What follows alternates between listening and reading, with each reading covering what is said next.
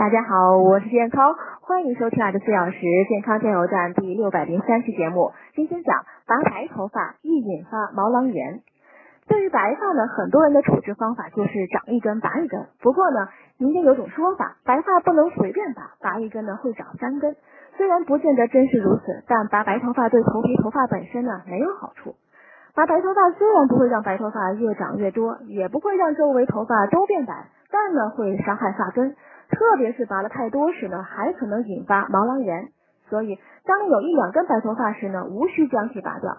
如果白头发骤然增多，应及时就医，查明长白头发的原因，对症治疗。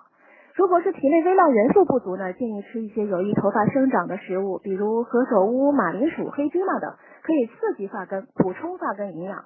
如果头发变白呢，是心情紧张的缘故呢，则需要舒缓压力，放松心情，让黑发重生。